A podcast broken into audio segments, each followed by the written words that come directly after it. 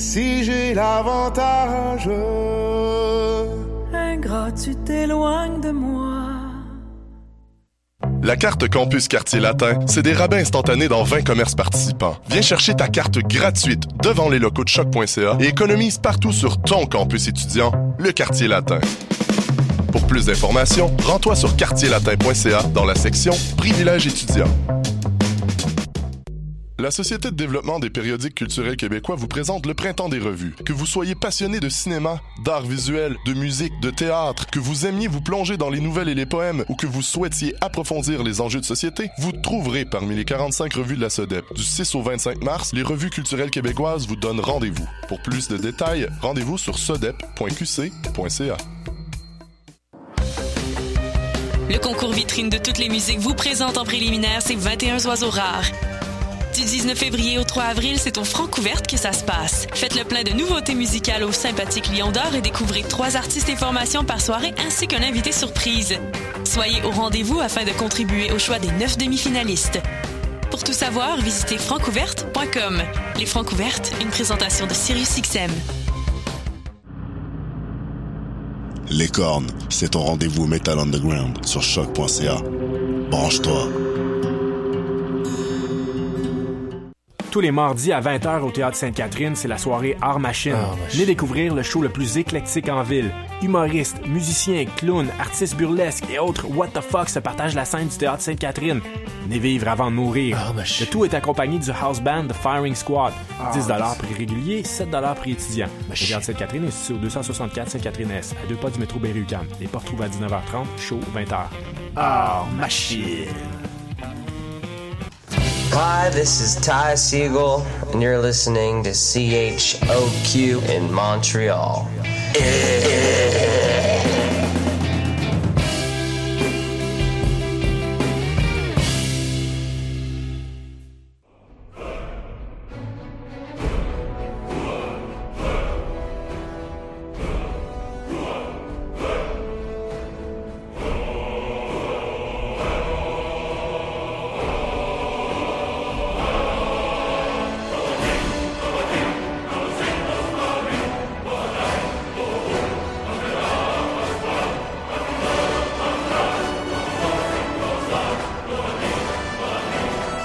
Vous écoutez les choses qui n'intéressent peut-être que nous sur choc.ca. Mon nom est Alexandre Charme. Je suis accompagné d'un seul de nos héros habituels et j'ai nommé Mathieu Nigny. Salut Mathieu. Allô, allô? Ben, Dave est pas là aujourd'hui encore. Ben non. C'est euh, d'ailleurs c'est le party de la réouverture de la brasserie Chéri ce soir. On vous rappelle là, euh, que la brasserie là, avait été euh, endommagée, du moins euh, plus légèrement qu'on avait cru initialement, mais quand tout de même endommagée par l'incendie qui a détruit le restaurant Universel.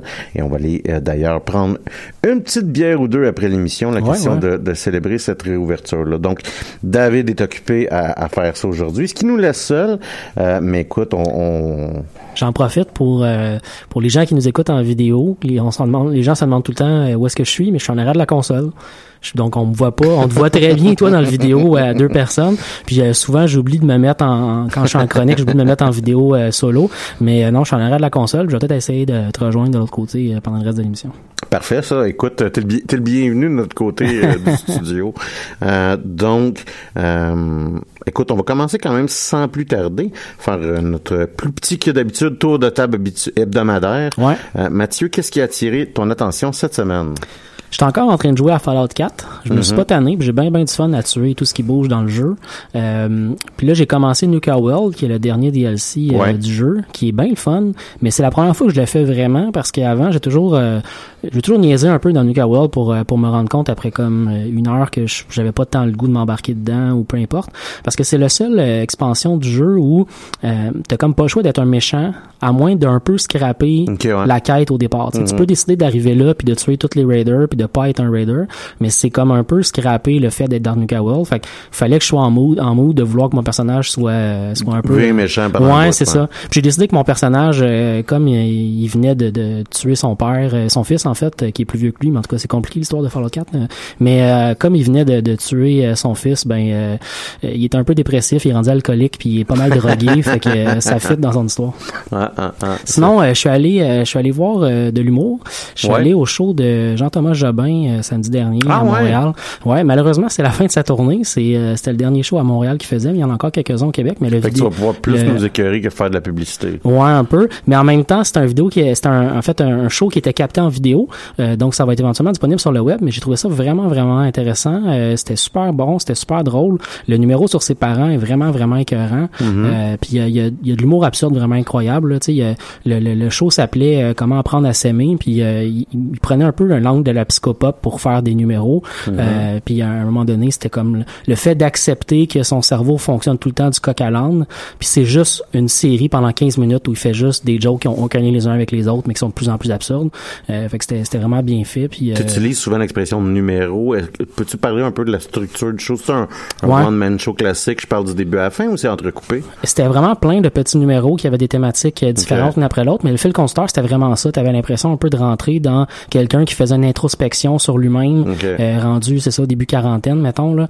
Euh, il se posait toutes sortes de questions sur qui il était vraiment, comment il avait appris à, à s'accepter comme personne. Puis euh, à travers ça, il nous faisait découvrir un peu son humour absurde. là. Non, ben, ben, écoute, euh, puis Jean-Thomas Jobin est quand même euh, assez talentueux. Ouais, ouais, ouais. il est, il est- il est appréciable. Que moi, j'ai jamais vu en format euh, un heure, un heure Ouais. et demie. Fait que euh, si tu dis que ça vaut à peine, minimalement, si ça sort là, C'est sûr euh, qu'il y avait quelques numéros qui étaient un peu moins intenses, je dirais, que d'autres, mais il y en a vraiment qui étaient à pleurer de rire. Là. Ah bon. C'était vraiment intéressant. J'ai écouté aussi, euh, c'est une semaine un peu humoristique pour moi, mais j'ai écouté euh, euh, le show de Ricky Gervais sur euh, Netflix, qui est Mhm, disponible mhm. depuis pas très longtemps, qui s'appelle Humanity. Euh, C'était un peu son retour en, en one-man show, en, en stand-up comique. euh, depuis, ça fait quand même plusieurs années qu'il n'avait pas fait directement, Ouais. puis euh, c'était vraiment, vraiment bon. Là. Ben, faut dire, Ricky Gervais a pas commencé en, fais- en faisant du stand-up. Non. Il a littéralement commencé en faisant The Office. Ouais. Ouais. Puis il en a fait un peu après, par contre, mais ça faisait pas loin de 10 ans, je pense qu'il n'avait pas fait directement. Puis ce show-là est vraiment bon. Euh, il explore un paquet de trucs. Euh...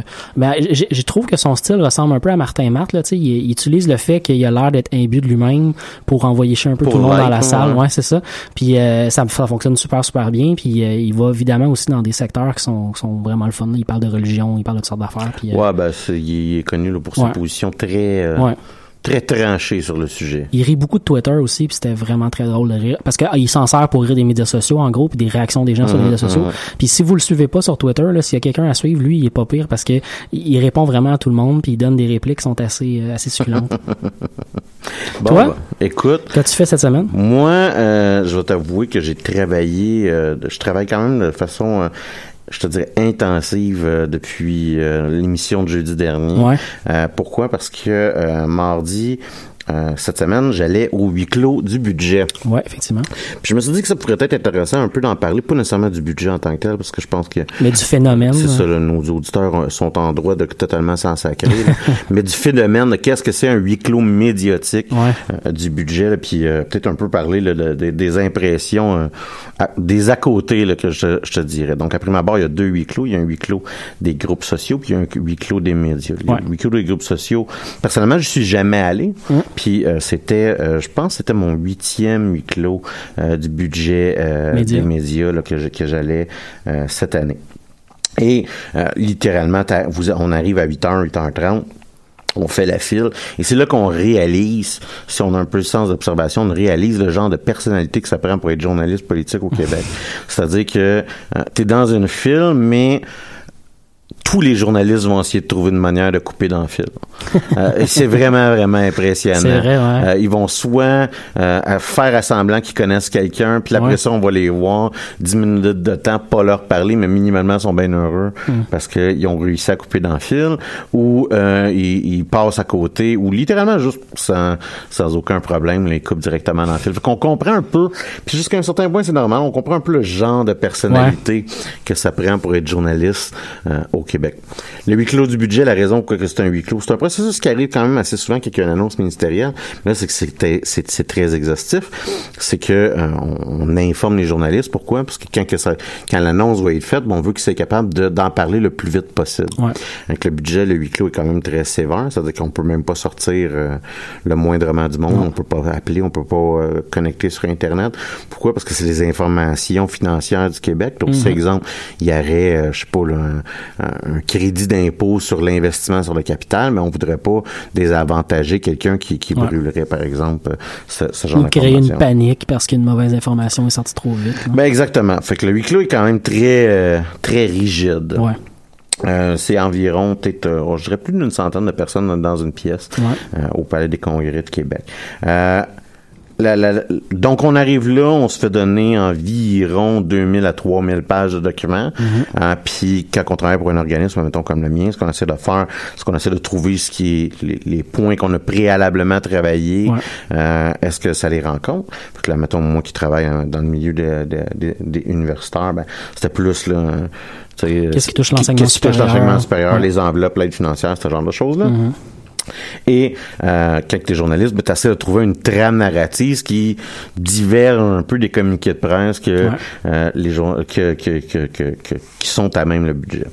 Donc, après ça, ce qu'il faut faire, c'est bon, nous on est un moi je travaille pour un, un organisme à non lucratif, donc ce qu'il faut faire, c'est faire valoir notre opinion par rapport au du budget. Ouais. Donc ça fait une heure que je suis rentré, on a une- euh, des bonnes idées de barème, ce qu'on essaie de faire, c'est de trouver des journalistes. Se plugger avec des journalistes pour avoir des entrevues ça. au fond. Donc, euh, je- en gros, on rencontre les journalistes, on essaie de faire valoir notre point, on essaie de dire que qu'est-ce qu'on a à dire est important, Mhm. on essaie de faire valoir, on essaie de, de démontrer que qu'est-ce qu'on a à dire c'est de la nouvelle. Des fois ça marche, des fois ça marche moins bien.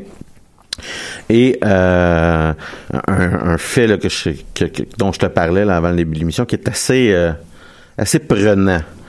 Euh, donc, euh, si on parle des journalistes politiques au Québec, écoute, je me laisse la marge de manœuvre. Mais euh, je dirais pas toutes. Fait que je veux dire 95% ben franchement, je sais pas c'est qui le 5% 95% des journalistes politiques du Québec blancs. Ouais. Fait que si vous cherchez une personne issue des minorités visibles, ben vous venez de trouver les journalistes anglophones dans la pièce. Parce que euh, au Québec, C'est drôle parce que c'est vrai, hein, c'est ça. Ah, c'est, incroyable. puis c'est, c'est, écoute, moi je l'ai réalisé parce que mon, mon patron, je disais à mon patron, je disais, ah, ben, je dis, on, on va avoir une entrevue avec CTV. Il dit, c'est Mm. qui CTV? Puis j'ai fait, ben, c'est la seule unique personne qui est pas blanche dans la pièce. Mhm. sais. Euh, non, c'est, c'est, c'est, c'est, la première fois vraiment que je le constatais. Ouais. De réaliser que l'entièreté du commentaire. En même temps, on n'a pas souvent l'occasion de voir complètement un milieu devant soi. Ben, t'avais un, Et un milieu particulier devant toi complet. toutes, là, tu sais, là. Fait que si vous pensez à un journaliste qui soit télé ou qui soit euh, à l'écrit, Radio, c'est ça, radio. Si vous pensez à un journaliste qui est politique et ou puis pas puis- ou un journaliste de la colline parlementaire, fait que Ouais. politique plus plus, là, si vous voulez, c'est-à-dire qu'il ne fait que couvrir la colline Le parlementaire. Et, et si c'est francophone, c'est au Québec. Il n'y a personne. Il y a 95% d'entre eux ne sont pas issus des minorités visibles. On risque de me répéter. Je connais pas le 5, mais bon, peut-être Richard Etu, hein, qui couvre euh, la politique américaine. Hein? Euh, mais fait que c'est- très, très marquant comme situation. Puis ça, ça nous donne une idée de comment est framé et pourquoi que le dé- certains des débats sont framés de la manière qu'ils sont Mhm, framés, mhm. peut-être. J'accuse personne, mais ça vous donne... Tu sais, quand on a un État euh, aussi homogène que ça, euh, c'est ça. Fait que euh, c'était mon petit éditorial sur le sujet. Comment était la bouffe? Écoute, la bouffe, C'était un buffet d'habitude. Moi, je suis allé une fois, je suis pas allé au micro des médias, Ouais. je suis allé au micro des, huis clos des groupes communautaires, mais euh, il y avait un énorme buffet qui était pas si bon que ça. Bah, t'as un petit buffet, il est, comme tu dis, il est comme bien fait, mais il est pas, il est pas si bon que ça. puis c'est que t'es tellement, puis là c'est pour, là je parle pour moi, mais t'es dans un état quand même de stress très Ouais, élevé, puis de demande, d'exigence de performance, je te dirais, qui est très élevé. Puis t'arrives un peu au moment où est-ce qu'il faut que tu manges. Puis là, moi, comme je te disais, j'essaie de, de, de plugger mon patron dans des Ouais. entrevues. Puis le seul moment où est-ce que j'ai vraiment mangé, c'est quand que le ministre des Finances arrive puis fait sa présentation devant Ouais. tout le monde. Mm. Pourquoi? Parce que là, je peux pas aller écœurer les journalistes. là. Ils veulent Le écouter. ministre des Finances est en train de, est en train de présenter son budget. Fait que c'est là que j'ai pris mon snack. Hmm. Euh, parce que jusqu'à un certain point, moi, j'ai pas à poser des questions Mm, ou à- à effectivement. suivre ce qu'il dit pour qu'il pose des questions. Et euh, je te dirais que par la suite, la, la, la cérémonie, le décorum prend le bar. Ouais.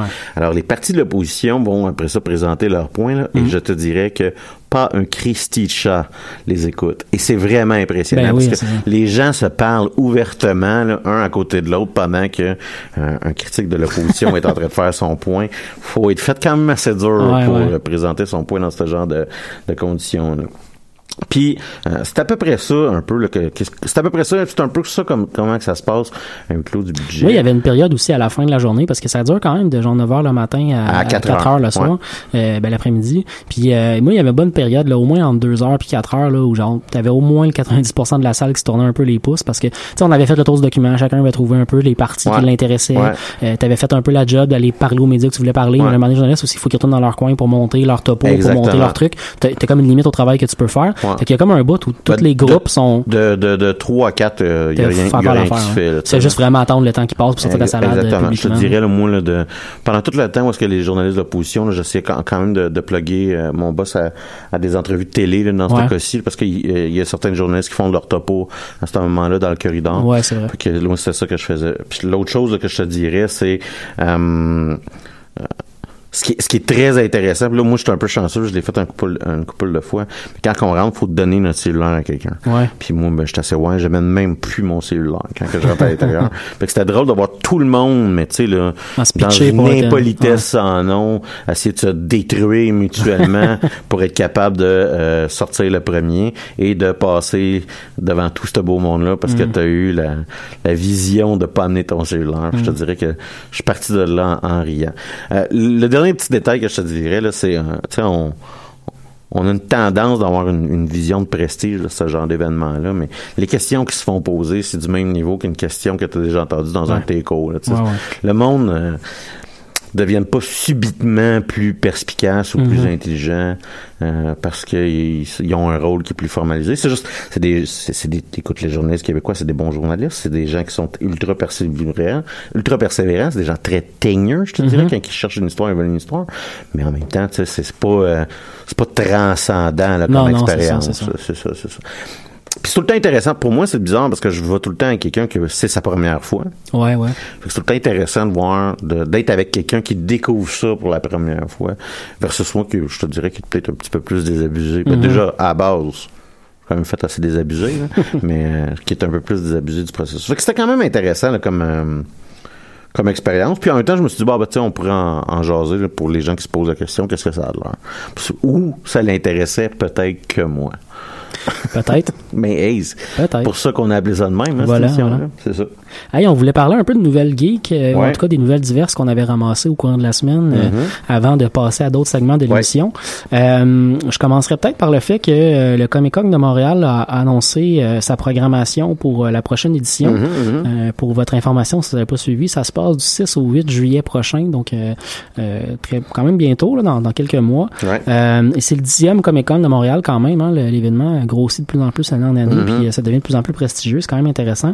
Il y a notamment comme tête d'affiche euh, les deux vedettes de la série X-Files. Euh, donc Mulder et Scully vont être là pour parler aux fans. Mhm. Euh, c'est quand même intéressant parce que j'ai lu que c'était pas des c'est pas des, des acteurs qui ont fait beaucoup de Comic Con. Ils sont généralement tout le temps dans les plus gros, celui de San Diego, celui de New York, pas mal. Ouais. Donc c'est une rare sortie à l'extérieur de ces deux gros circuits-là. Donc David est pas là avec nous parce qu'il nous parle régulièrement d'Express depuis un petit bout de temps, mais bon, je- j'espère qu'il va réécouter l'émission pour euh, pour le savoir.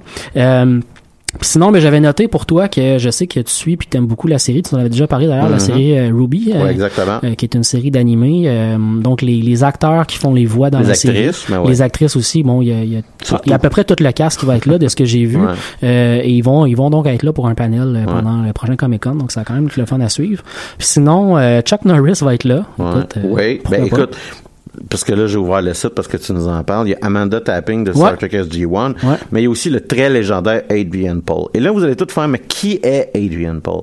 Adrian Paul, c'est le gars qui jouait le Highlander Oui. dans la série Highlander. Quelle série Et, hot. et pour ceux qui veulent voir, genre, une série iconique, fin des années 90, Ouais. début Ah, des années 2000, très mauvaise coupe de cheveux, Incroyable. cucuisme sans nom. Je vous suggère ardemment la- cette série-là. C'est Moi, c'est le genre de série, c'est le genre de série que j'ose pas toucher, entre autres parce que j'ai comme une image dans ma tête de quand j'étais jeune, puis je regardais cette série-là, puis j'ai pas envie de la, de la, de la détruire en regardant avec mes yeux d'aujourd'hui cette, cette vieille série-là. Écoute, je peux comprendre ça, mais... C'est une expérience à vivre. Moi, récemment, je suis un, un- je suis un fanatique assez fini de écoute, c'est bizarre à dire. Je suis un fanatique fini de l'idée d'Highlander. Ouais, c'est, oui, c'est une très bonne idée. C'est super les cool. films d'Highlander, les séries télé d'Highlander, je les ai toutes trouvées pas super, pas super bonnes.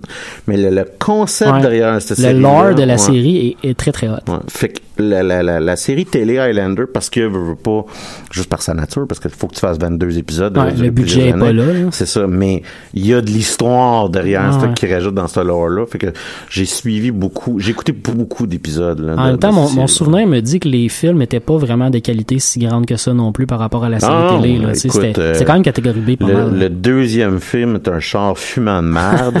Euh, le troisième film, à moins que je me trompe, est particulièrement pourri. Le quatrième... Il y en a tant que ça. euh, Ah ouais. Oh oui, puis il y a des films qui ont sorti directement pour la TV. Non, non, non. C'est- Il y a beaucoup d'horreur qui a été créé avec le nom Highlander dessus. Il y a aussi l'acteur Danny Trejo qui va être là, Ouais. euh, celui qui joue Machete euh, dans, dans les films du même nom. Mhm. Euh, également, l'actrice qui joue euh, Mantis dans Guardians of the Galaxy va être présente. C'est Mhm, pas une mhm. c'est pas une star extraordinaire, mais ça peut quand même être le fun. Et euh, t'as déjà dit Amanda Tapping, mais aussi euh, Mark, Shep- Mark Shepard de, de Supernatural Ouais, va être là ouais, aussi. Donc euh, une bonne programmation quand même. J'ai hâte de voir aussi euh, qu'est-ce qu'il va y avoir d'autre aussi le bout de comic. Oui, effectivement. mais euh, c'est, c'est, c'est effectivement, c'est des noms qui sont un peu plus reliés à la télé ou au cinéma. Mais il y a aussi pas mal, j'ai vu beaucoup de noms qui étaient reliés au comic Ouais, book. On pourra peut-être en reparler éventuellement quand on se rapprochera de l'événement. mais Écoute, euh, on va tirer à la courte paille puis on va envoyer quelqu'un. Sinon, euh, je continue avec. euh, je voulais, je voulais vous inviter à aller fouiller un peu sur le site de Nerdist, donc nerdist.com, qui est un site de contenu assez intéressant quand même en nouvelle geek.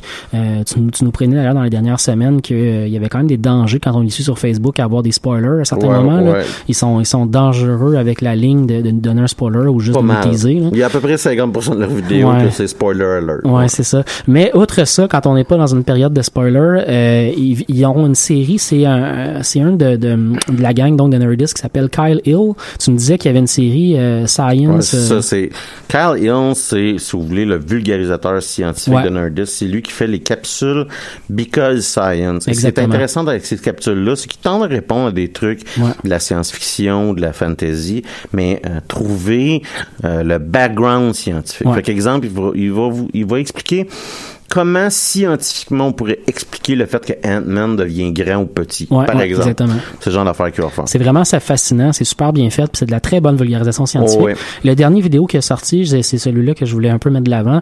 Euh, il, prend en fait, il parle de euh, Star Wars The Last Jedi, donc en- il fait une introduction en parlant du fait qu'il y a beaucoup beaucoup de euh, d'éléments du film qui sont critiqués par la communauté sur internet. Il va prendre trois éléments du film et essayer de trouver une explication scientifique ou en tout cas une critique scientifique sur le phénomène. Euh, donc euh, le premier par exemple qui va qui va toucher, c'est la vitesse des vaisseaux au moment de la poursuite dans l'espace. Donc euh, on a des vaisseaux euh, de, de la résistance et le First Order qui se poursuit dans l'espace. Et quand les, il y a trois vaisseaux au départ, puis quand les deux les deux premiers vaisseaux vont manquer d'essence, on a l'impression de les voir ralentir dans la séquence. Et il nous explique que c'est pas vraiment un ralentissement, mais plutôt le fait que il y en a un qui, qui se fait plus pousser, puis l'autre qui se fait pousser qui continue de se faire pousser. Donc c'est plus un, un effet qu'un va plus vite, euh, tout simplement. C'est de la Euh, vitesse relativistique. c'est ça, mais il nous l'explique en nous parlant de la théorie de Newton. En nous, c'est vraiment intéressant comme, Mhm, comme mhm. approche de vulgarisation scientifique. Donc, je voulais euh, mettre un peu d'éclairage là-dessus en premier, ben, pour, pour, pour nos auditeurs, Mhm. pour aller découvrir un peu cette série-là. Mais d'ailleurs, Because Science est rendu avec sa propre, son propre channel YouTube. Ah, Ça je savais pas, c'est cool, ouais, suivre. Il y a ça aussi qui est disponible. Intéressant. Cette semaine, on a aussi entendu parler de Donald Glover. Il était euh, associé au projet de série animée de Deadpool Mhm. euh, et ça a malheureusement été annulé dans les dernières semaines. Euh, C'était attendu quand même par beaucoup de fans, notamment parce que Donald, Glover a une, une fanbase euh, lui-même en tant que, que- qu'artiste a une fanbase assez intense. Quand même, Euh, ouais. Et Deadpool est un personnage qui attire de plus en plus de fans depuis euh, depuis les derniers films qui ont été faits. Euh, donc le- les deux conjugués ensemble ont un peu créé euh, une crise quand les quand les gens se sont rendus compte que la série allait pas avoir lieu. Mais Donald Glover avait comme il y avait comme plein de rumeurs qui circulaient sur pourquoi la, la série avait été annulée. J'ai décidé un peu de, de tout simplement remettre les euh, euh, remettre le, le- le- le- le- remettre les, les choses en place en, en parlant de, de- du fait que c'était pas sa décision à lui, c'était tout simplement euh, une fin ben, de, de- de travail ensemble. C'est ça, c'est qu'une des rumeurs, c'était ah, il était trop occupé. Ouais, c'est ça. Puis euh, ça, ça, ça a une petite odeur d'un attaché de presse qui a voulu Ouais. essayer de démerder son boss en inventant une histoire, là, si tu Mhm, veux. Absolument. Puis euh, clairement, c'est la première affaire qu'il a, il a- il a Ouais. révoqué. Là. Il dit non, non, non, j'étais pas trop occupé C'est ça. ça. C'est pas de ma, c'est pas de mon côté à moi que ça, que ça a chié, c'est de l'autre bord. Euh, puis il a, il a un peu voulu teaser les fans aussi en publiant euh, directement sur son compte Twitter euh, des, des extraits de, euh, de scénarios de, de- d'épisodes qu'il allait faire. Puis euh, vous pourrez aller lire ça là, sur internet. Il y a quand même plusieurs euh, plusieurs articles là-dessus. Il y a carrément aussi le- le- la source directement que vous pouvez aller lire en voyant les dialogues. Il y avait quand même des, des, des intrigues intéressantes, je trouvais, qui, qui étaient mis de l'avant par Donald Glover. Puis je, je voulais souligner le fait que j'aurais aimé ça, moi, voir cette série-là, je pense. Non, mais il y avait- il y avait quand même, c'est intéressant parce qu'il y avait quand même trois morceaux à cette série-là. Ouais. C'est-à-dire que tu avais le poste de télévision FX, tu avais Ouais. Donald Glover, puis tu avais Marvel TV. Ouais. Marvel TV, en passant, c'est pas Marvel Film. hein. Et, et la, la section Marvel TV euh, est réputée pour avoir énormément de problèmes. en gestion dans l'équipe là? Oui, oui. Euh, elle, a plusieurs problèmes. Et euh, sais, le, le- je, réfléchis à voix haute, là, mais quand que euh, Disney a acheté Marvel, quand Ouais. Disney a acheté Lucasfilm, par exemple, il y a énormément de choses qui se sont faites tuer. Ouais, effectivement. Et, et Disney a tendance à vouloir peser sur le piton reset à ses Ouais, affaires très, très rapidement. Ou minimalement sur des boutons stop pour dire arrête ça, on va faire d'autres choses plus tard. Ben, je vais te donner un exemple. Mar- euh, Disney a cancellé tous les jeux, tous les jeux vidéo qui étaient en, qui en développement de Marvel quand ils ont acheté Lucasfilm. Ils ont cancellé Clone Wars. Ils ont littéralement mis l'entièreté de ce qui se faisait de Star Wars Mhm. sur le bouton pause pour essayer de leur partir, pour- puis leur partir d'une autre manière. Fait qu'on se souvient, là, euh, ouais, on sait comment qu'elle s'appelle la, série euh, de Star Wars qui est sortie. euh, Star Wars Rebelle, Rebelle, c'est ça, Ouais. exactement. qui était dans le même format que, que la précédente, la série animée, c'est-à-dire que les deux c'était des séries de dessins animés de Star Wars, mais t'as raison, ils ont tout simplement arrêté une série qui avait une fanbase intense, qui avait déjà une histoire développée, puis ils ont tout fait non non, on, on veut la- le contrôle créatif complet, Je te que. Star Wars Clone Wars était le dernier projet qu'il y a encore George Lucas qui s'en mêlait. C'est vrai, c'est vrai. Et là, je t'arrivais avec une petite hypothèse. C'est pas une théorie, là. C'est même pas une théorie, c'est une hypothèse. Mais euh, on, euh, je te rappelle, euh, il y a deux films de de, de, de, de Marvel, Ouais, guillemets, qui ont été, il y a un délai d'une année là, qui a été rajouté à ces, à ces films-là. Lesquels? Qui on les a appris cette semaine. C'est le prochain X-Men, Hmm. qui est Dark Phoenix, et le prochain New Mutant. Oh. Qu'est-ce qui se passe présentement? c'est des films qui sont un peu tombés dans la craque de- du rachat de Fox par, euh, Et par là, Disney. Là. et là, c'est un peu ça mon point. C'est ça. Qu'est-ce que, qu'est-ce que, c'est des, qu'est-ce qu'ils ont de particulier, tous ces produits Disney, de, tous ces produits de Marvel, c'est tous des produits qui étaient dirigés par Fox. Ouais. Et c'est bizarre, hein? Ils sont tous en train de virer sur pause. Mm-hmm. Un peu, un peu comme si on, encore là, c'est mon hypothèse, c'est comme je dis, c'est même pas une théorie, c'est une hypothèse. Mais un peu comme, euh, ben, théorie puis hypothèse, c'est un peu des synonymes. En tout cas, mon point étant que, euh, on a déjà vu un peu ce pattern-là. Ouais, ouais. Et il semble se reproduire. Mm-hmm. C'est, une réflexion que j'amène à, à, à toi et ainsi que à, à nos auditeurs. En parlant de comic book, euh, on a eu une annonce cette semaine à l'effet que euh, la série des Quatre Fantastiques allait avoir, euh, allait être rebootée en fait et euh, allait recommencer au courant de l'été prochain, à la fin de l'été prochain. C'est en comic Euh, book. En ouais. comic book, c'est vraiment vraiment intéressant parce que tu nous as parlé à chaque fois que tu as parlé de comic book en nous parlant de l'univers actuel de Marvel, tu as pris le soin de souligner que à cause de justement de, de, de l'appartenance des Quatre Fantastiques euh, à la compagnie Fox, euh, Marvel était moins intéressé à développer des histoires de comics qui pourraient alimenter un peu une autre compagnie euh, en termes de, de, de films. Exactement. Euh, donc là, on décide vraiment, puisqu'on reprend le contrôle euh, des personnages euh, par, euh, par Disney qui contrôle Mais ça semble être le, ça semble être ça. Ouais, hein. ouais, ouais, ça semble vraiment être ça. Fait que euh, moi-même, qui, qui est pas un grand fan de comic book, euh, j'étais teasé de vouloir Ouais. euh, voir un peu ce qu'elle allait faire avec cette série-là. Ben Notamment parce écoute, que ça. Monsieur Fantastique et euh, la femme la, la femme invisible ont pas été touchés. Euh, De toute, de toute la série Avengers du MCU. là. euh, ouais, mais en même temps, dans les comics, là, ils ils ont pas de Ah comics ouais? depuis trois ans. Ben c'est ça, c'est ça. Ouais. C'est ouais, un, un trou assez intense dans, dans des personnages qui avaient quand même des rôles extrêmement importants dans, Oui, dans mais l'histoire de Marvel. Je vous en ai parlé à plusieurs reprises, là, entre autres, quand que je vous parlais de Secret Wars, quand je vous parlais de New, euh, de, de, de, New Avengers, Mhm. de l'importance de Reed Richards dans l'univers de Marvel. C'est quand même un des personnages pivots de cet univers-là. Donc on voit, euh, ça va être intéressant de voir le retour là, de, de tout ça. là. Euh, finalement, euh, je voulais te poser la question, mais cette semaine, euh, grosse nouvelle de jeux vidéo. Ben, en fait, grosse semaine de jeux vidéo avec la sortie de Far Cry Ouais. 5. Euh, Est-ce que c'est un jeu que tu vas te procurer prochainement? Est-ce que c'est un jeu qui t'intéresse beaucoup? Écoute, comment tu te sens par rapport à ça? J'y pense. D'un, je sais pas si tu sais, mais c'est un des. On va pouvoir créer son personnage. Oui, oui, Ce qui va servir à tellement rien parce que Ouais. c'est un, first-person shooter. Absolument. Mais j'ai vu,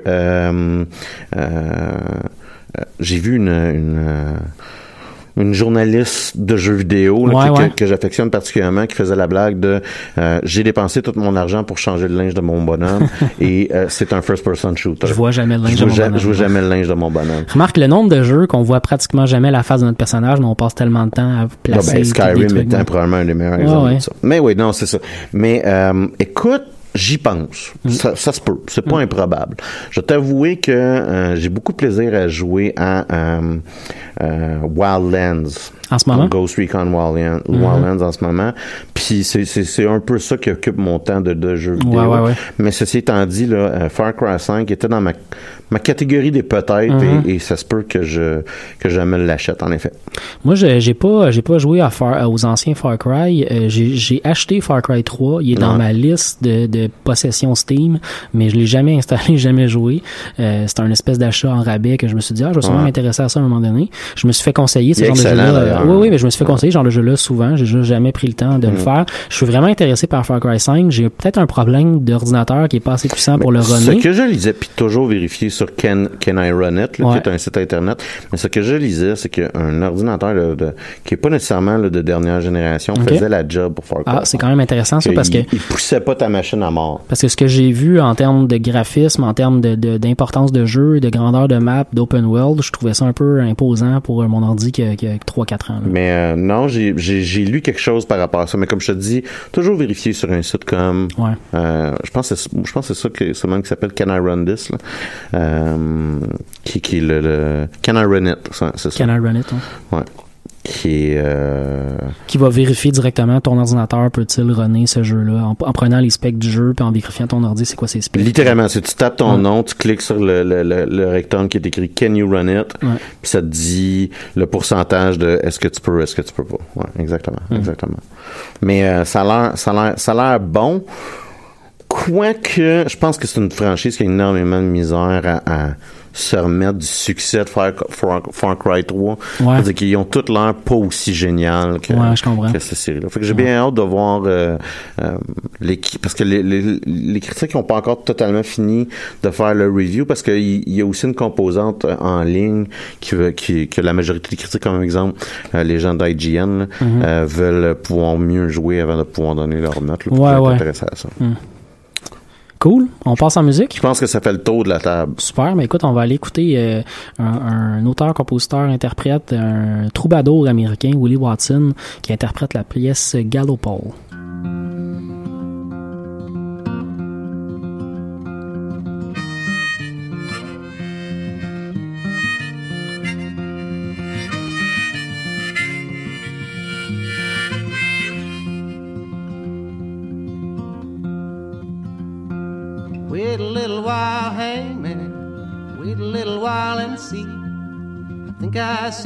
Father coming way across the sea.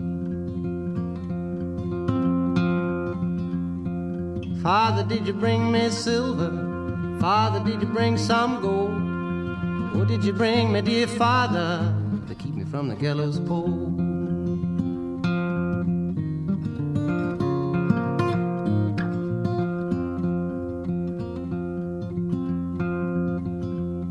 I didn't bring no silver, didn't bring no gold. I've come to see you hanging from the gallows pole.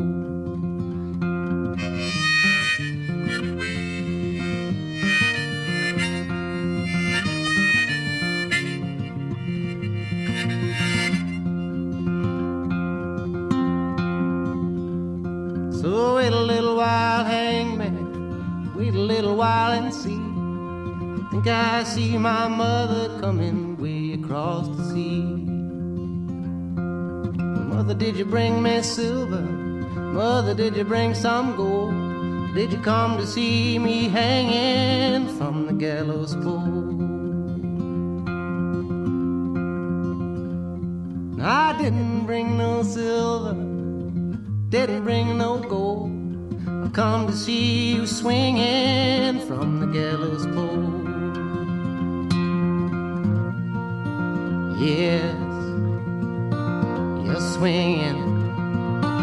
Yeah.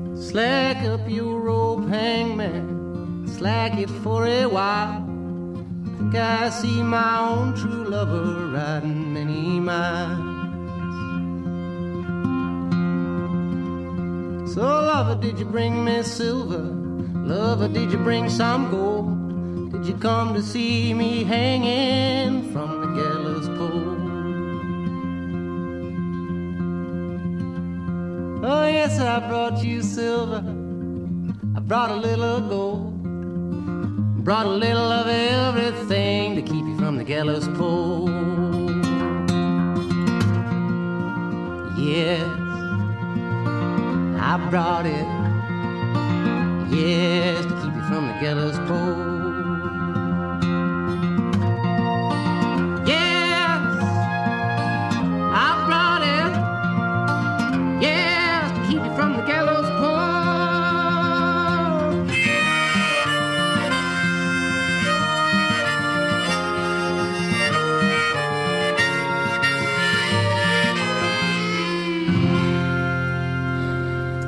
Vous écoutez l'émission Les choses qui n'intéressent peut-être que nous sur les ondes de choc.ca, la radio web de Lucam.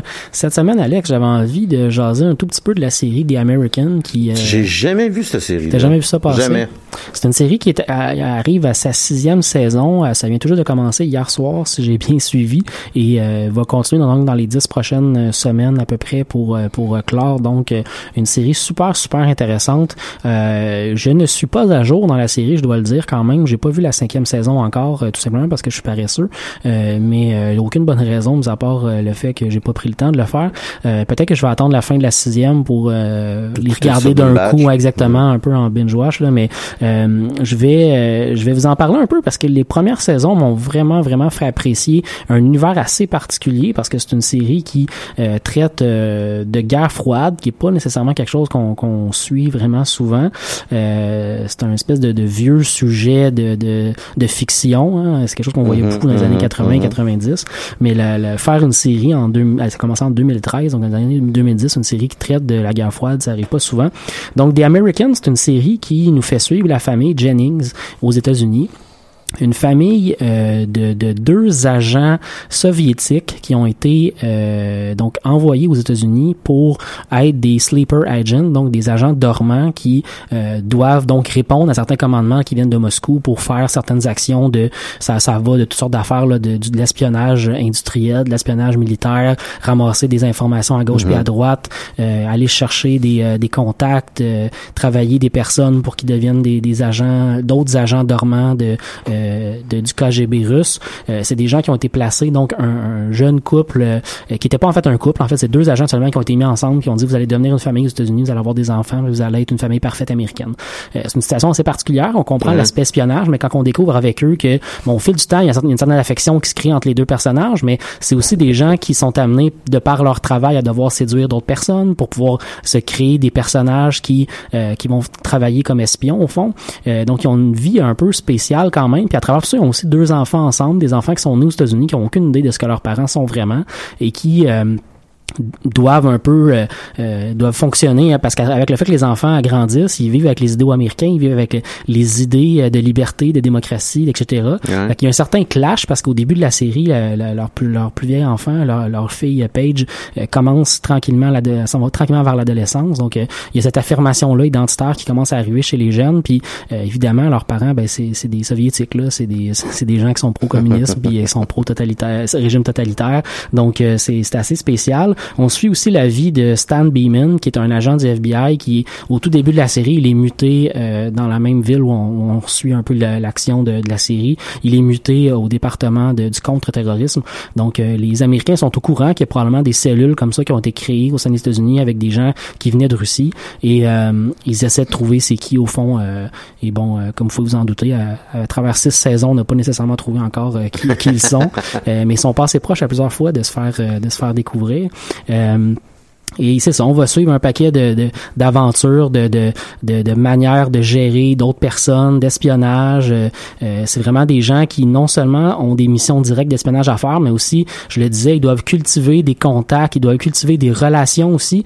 Euh, le, le, le, père de famille, par exemple, Phil, euh, Phil donc Jennings, doit se créer un personnage qui entre en contact avec une secrétaire qui travaille au FBI, de manière à pouvoir placer des micros dans les bureaux du FBI.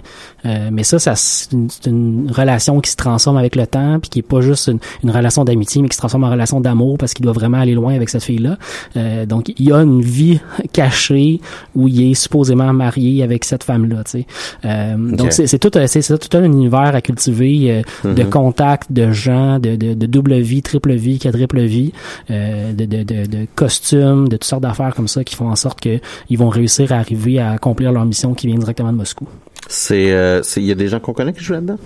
Euh, ouais, l'actrice principale, Carrie Russell, a joué dans certaines autres séries, dans certains films. C'est pas des gens qui sont euh, que j'ai vus nécessairement euh, au cinéma là. C'est pas, euh, mais j'ai, on, on, remarque les, des, des faces qu'on a vues dans d'autres séries télé. Puis j'imagine que le décor, costume, tout le kit, ça doit être ça coche. C'est très très très très bien fait. Hein. La série, ça passe dans les années 80. On est dans l'administration de Ronald Reagan et on, on, on s'y méprend là. C'est vraiment vraiment bien réalisé. Puis euh, euh, qu'est-ce que j'allais dire?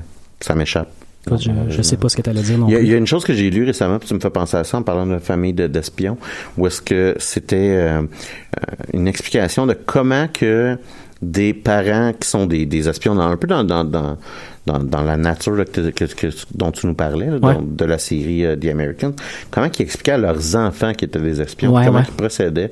Puis ce que je disais, c'est qu'ils allaient, euh, ils amenaient leurs enfants voir des films comme Spy Kids. Mm. Et ils disaient, ben, on est comme eux autres. Ouais, ouais, ouais. Puis euh, c'était intéressant de réaliser là, ce que, tu sais, que peu importe la, la, les circonstances, la, la, vie familiale reste tout le temps un peu pareille. Exactement, tu sais. Faut quand même que tu donnes à déjeuner à tes enfants le matin, il faut que tu l'ailles faire ses devoirs le soir pareil, tu sais. Mais exactement, exactement, mm -hmm. exactement. C'est, c'est, en tout cas, c'est un petit, c'est un petit à côté, mais ça me faisait, ça me faisait sourire y penser. Euh, ma, ma, ma, la question que je voulais te poser me revient, c'est, c'est, euh, c'est à la télé, c'est où? Où est-ce qu'on voit ça? Euh, écoute, moi, j'ai pris ça, c'est sur FX, donc c'est euh, okay. la chaîne Donc FX on le vole sur Internet. Ça ressemble à ça pas mal. Parfait. ou, euh, ou on l'écoute sur Internet en streaming, sur des sites de streaming qui t'offrent du streaming qui n'est pas tout le temps de meilleure qualité, mais qui permettent d'avoir la série pareille. Exactement. Mm -hmm. Exactement. Toi, cette semaine, Alex, t'es allé voir le film Pacific Rim 2. Ben oui, tu, je... tu, nous as parlé plusieurs fois de ton amour pour des très gros robots, des très gros monstres qui se tapent dessus. C'est probablement tu... une de mes choses préférées au monde. Et tu nous as parlé aussi à quelques reprises du fait que tu avais très hâte d'aller voir Pacific Rim 2. Oui. Comment t'as trouvé ça? Écoute, j'ai bien apprécié le film, mais euh, j'ai on j'ai je, je suis resté sur ma fin. En effet, jeudi dernier, je suis allé voir le film Pacific Uprising, la suite du film de 2013 là, qui avait été réalisé par Guillermo del Toro. Le film met en vedette, entre autres, euh, John Boyega, qui est notre nouveau héros. On a fait un peu euh, tabula rasa sur euh, le, le, le, cast de, du, premier, film. du premier film. Donc, on, on entend brièvement parler du, du héros masculin principal là, du, du, premier film. Et là, on va suivre les aventures de Jake Pentecost ou, si vous préférez, Jacques Pentecôte. et euh, qui euh, qui sonne vraiment moins cool hein, que Jake Pentecost. Quand même. Euh, il est le fils du général qui est mort euh, dans le premier film quand que il a vécu euh, les kaiju, qui est Ah, le ouais, nom ouais. qu'on donne des gros monstres. là. Qui viennent d'une autre dimension. C'est ça, qui viennent d'une autre dimension, qui, a été ouverte à travers la faille, une faille là, dans la... C'est pas la phare des Adriennes, Adri- quelque chose comme ça. Là. Ben, c'est ce qu'on appelle là, la Fire Ring. Ouais, ouais. en gros, c'est la, la série de montagnes et de volcans là, qui fait l'entièreté de l'ouest des États-Unis jusqu'à l'ouest Ah, ouais. euh, de euh, l'Amérique du Sud et qui remonte jusqu'au Japon en passant par l'Indonésie puis l'Australie. Mais qui, dans ce coin-là, est dans l'eau, dans le Pacifique, carrément. Ben, c'est ça. là. La, la majorité de, de cette faille-là est sous l'eau. Et euh, c'est cette faille-là là, qui permet d'avoir comme une, une gate euh, où est-ce que les, les, les méchants kaiju se pointent dans le premier film. Et euh, dans l'état de départ de notre film, là, euh, cette porte-là est euh, fermée et Mm. euh, on est encore, on est dix ans après là, la victoire euh, des humains contre les, gros, cri- les grosses crises de bébites. Euh, D'ailleurs, petite note, j'ai tout le temps trouvé ça intéressant. Dans euh, le monde de Pacific Rim, les bibites, c'est des kaiju, qui est un, terme japonais. Mhm.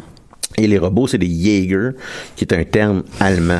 J'ai tout le temps trouvé intéressant qu'on a comme choisi deux langues pour deux notions. Ouais, pour, ouais. pour un peu la même notion, en guillemets, de deux choses qui cohabitaient.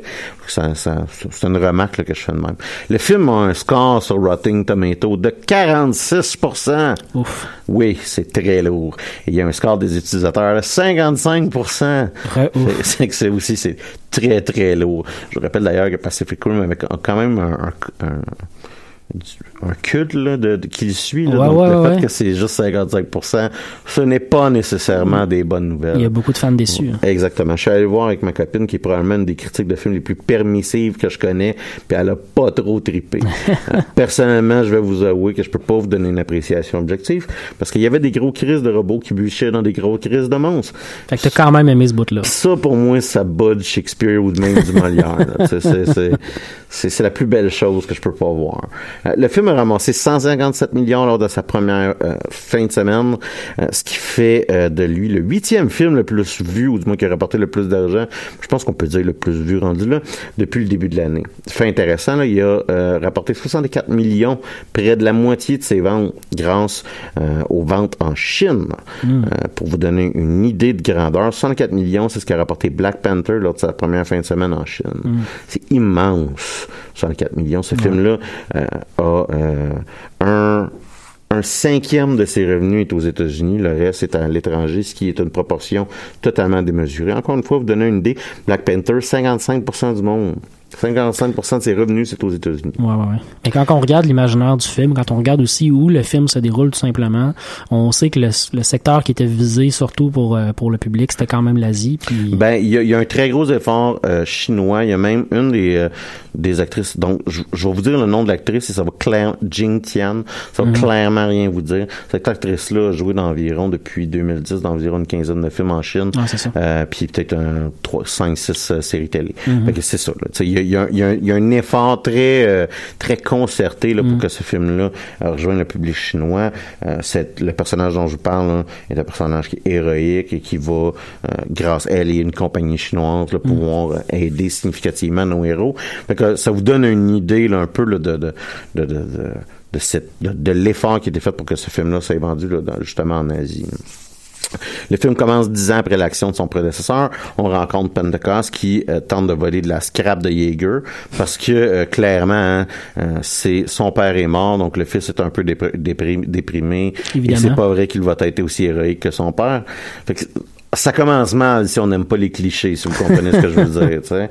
Et, Je euh, comprends pas, on n'a jamais vu ça, cette histoire. on n'a jamais vu ça. Il va rencontrer Amara Nana- Namani, euh, qui est elle aussi un stéréotype ambulant de jeune fille qui est plus mature que son âge et qui possède des talents extraordinaires pour réparer des robots. Encore une fois, hein, on est renversé par la qualité du script. Mais quand c'est la fin du monde, on est content que ces gens-là soient pas loin du Ben, problème et pour je suis entièrement d'accord. Je suis entièrement d'accord avec toi. Euh, ils essayent de vendre la, de, de, de, de voler littéralement, soit dit en passant, un réacteur nucléaire. Et euh, donc, euh, c'est euh, euh, ils, vont se faire arrêter et se faire sauver par Mako Mori qui est le, qui est joué par Rinki Tucci qui est l'héroïne du premier film donc on la revoit dans ce film là c'est comme je vous disais c'est à peu près le seul unique personnage qui a survécu les deux les deux les deux il y en a deux autres qui auraient survécu les deux films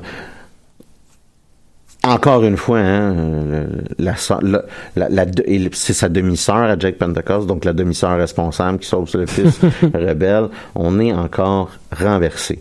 Euh, l'univers, le film et l'univers gardent certains des éléments intéressants, euh, les décisions des euh, euh garde certains, là, je sais pas comment l'expliquer. Dans le, dans le premier film de, de, de Pacific Rim, ce, qu'on est, ce, qu'on, ce, qui, ce qui rapidement nous choque, c'est que le monde va mourir. Les décisions des protagonistes ont un impact. Euh, les choses auxquelles on tient vont se faire détruire. Et, et ce film-là ne se gêne pas pour tuer du stock important dans, dans son univers, détruire de ces concepts qui sont importants.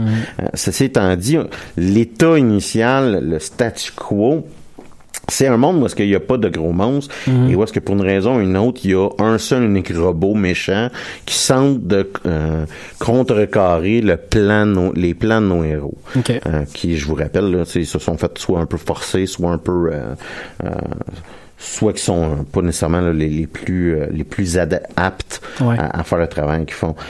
et on semble, on, on semble, le film a de la misère à trouver son rythme mm-hmm. quand il est dans ce contexte-là, où est-ce que c'est pas juste une grosse bataille full-fledged sans raison. On, cherche un peu le moteur. Hein. Exactement. Et ça manque de, de motivation. À un moment donné, il y a un immense trou dans l'histoire où est-ce que ce qui se produit fait absolument aucun sens. C'est-à-dire qu'on a besoin de donner objet A à, à, nos, à nos héros. Euh, Puis la manière qu'on procède, ça fait aucun sens. fait qu'en gros, on dit va à cette place-là. On sait pas pourquoi qu'il y va. Il trouve un objet à cette place-là, mais ça a aucun rapport avec la place. OK. OK? C'est comme un objet qui traîne à terre, on va dire.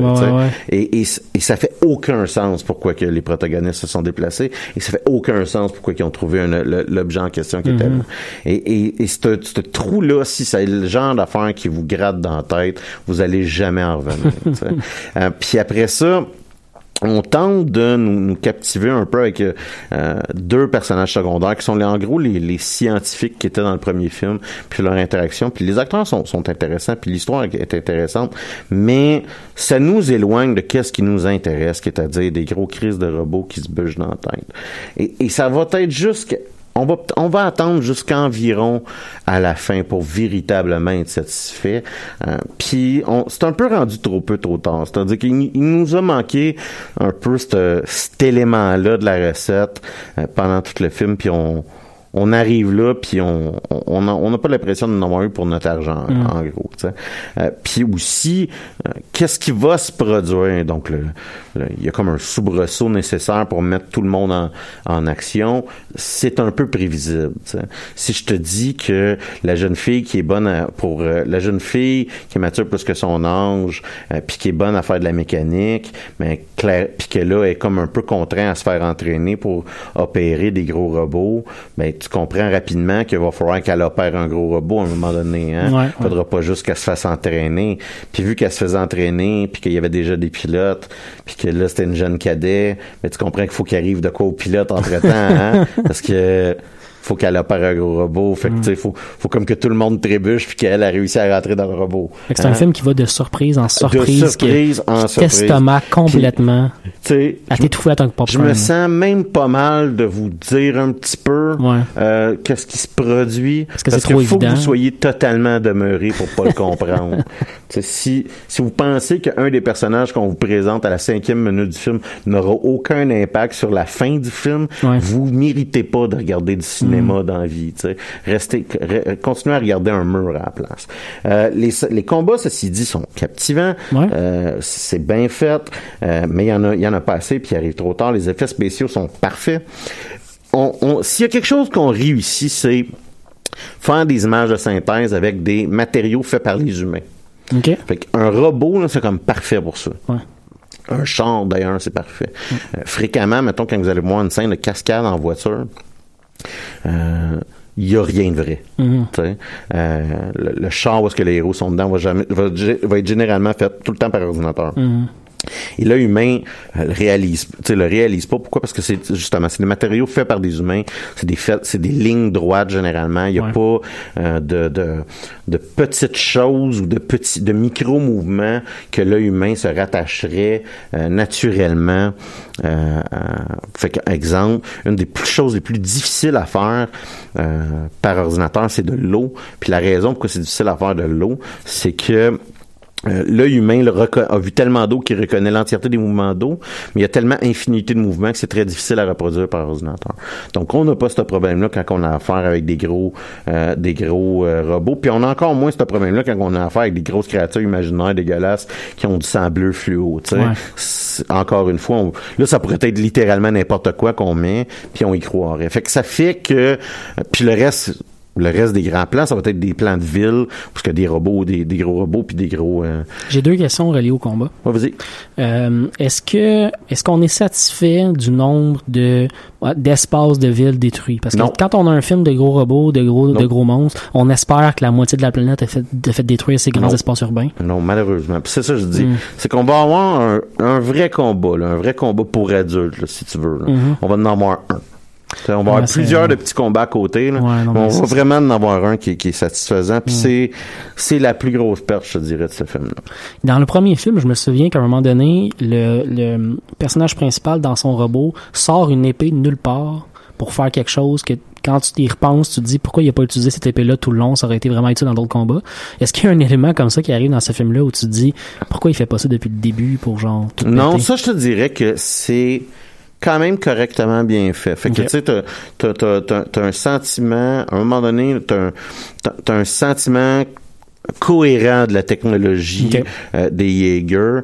Euh, t'as un sentiment cohérent aussi de la technologie euh, à côté des Jaeger Mhm. aussi, là, je te dirais. là. Fait que ça, ça c'est quand même très bien réussi. Puis comme je dis, ils ont comme euh, euh, les, les, les créateurs de la série, puis le réalisateur de ce film-là, qui, qui a encore d'ailleurs comme producteur Guillermo del Toro, Mhm. mais euh, ils- ils- ils ont créé un univers puis ils, tiennent à certains euh, détails de cet univers-là Ouais, puis ouais, on ouais. l'a encore puis on va moins faire le coup de euh, l'épée magique euh, Power Ranger. Mhm. Fait que pour ceux qui ont l'âge Power Ranger, t'as beau avoir un combat de 18 minutes avec la grosse bébite puis le gros robot unifié des Power Mhm. Rangers, ça va toujours finir par le gros robot des Power Rangers sort une épée, il dit une phrase, il fait un move, l'épée fait la, la bébite en deux, fin, On a gagné. Tu sais, puis tu, tu comprends jamais pourquoi Ouais, il fait pas ça la Dès le première début, chose. c'est ça. Puis ce trope là existe pas dans ce film là. Ouais, au moins, ça, Ouais, non, c'est ça, c'est ça.